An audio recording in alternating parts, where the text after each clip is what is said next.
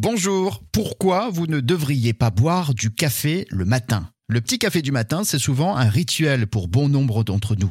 Mais boire son café au sous du lit n'est pas forcément bon pour la santé. L'idéal est de le boire entre 11h et midi, pour la simple et bonne raison que notre corps au réveil sécrète naturellement une grande quantité de cortisol, l'hormone dite du stress qui nous met donc un, un, petit coup de fouet pour pouvoir se lever et aborder donc la journée.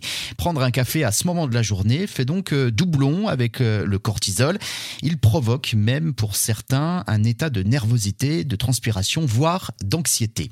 Et au cours de la matinée, ce taux de cortisol va chuter en même temps que celui de la caféine dans l'organisme, d'où un double coup de barre.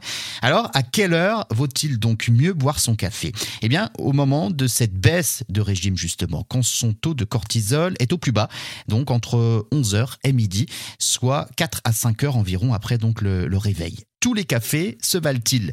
Le café Robusta renferme plus de caféine que l'Arabica, deux fois plus, ce qui le rend plus fort et plus amer. En revanche, il contient beaucoup moins d'acide chlorogénique, un antioxydant qui confère des vertus supplémentaires à l'Arabica.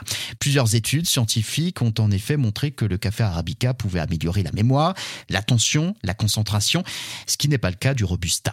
La bonne dose est de 3 tasses par jour de café environ. Au-delà de 6 tasses, eh bien, le café exerce euh, plus d'effets négatifs que positifs pour la santé. Quelles sont les façons de préparer le café? Plusieurs méthodes. L'expresso, la cafetière à piston ou encore l'extraction froide. L'extraction froide consiste à laisser le café moulu 12 heures dans de l'eau tiède. Après une nuit d'infusion, il n'y a plus qu'à filtrer.